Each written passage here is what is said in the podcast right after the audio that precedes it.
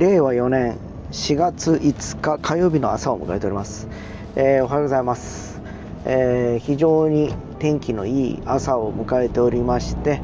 えー、また、えー、というかまあ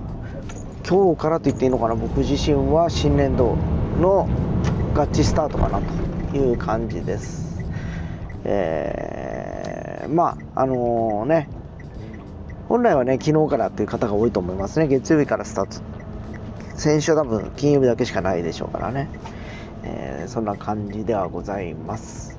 えー、やっぱりこう、だんだんだんだんね、暖かくなってくるとね、えー、やっぱり気持ちもどんどんなんかこう晴れやかになってくる感じがしましてですね、えー、今日もちょっと車で、えー、通勤しながらちょっといろんな景色を見ながらですね、えまたこれから春から夏に、えなっていくのかなという気もしております。ね。あの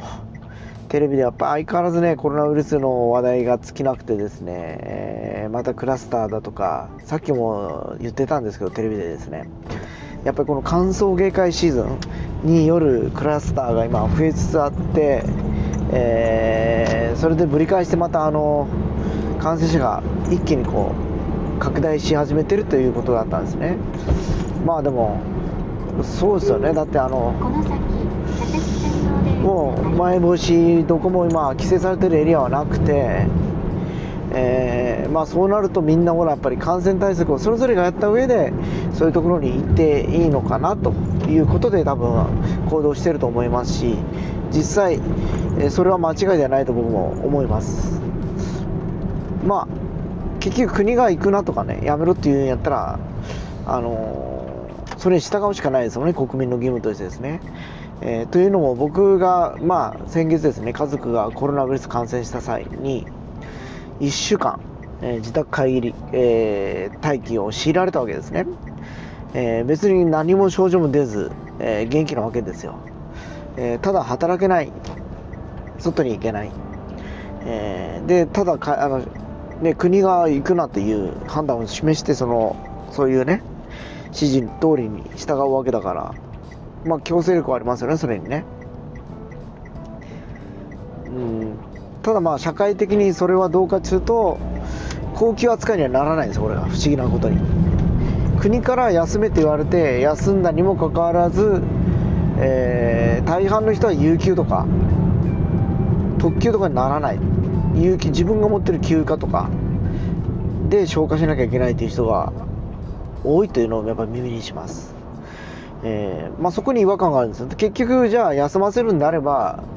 えー、企業もやっぱ国に申請してその分は補填しなきゃいけないと思うんですよ、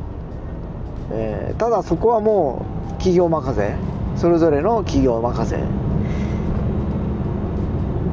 年前ですかね。確かあの時短要請をした場合8割保証とかいうのがありましたよねなんかね。いろんな企業の中でね。それはもう大小にかかわらずえー、まあ、あの雇用している会社に関してそういう申請をすれば補填されてたと。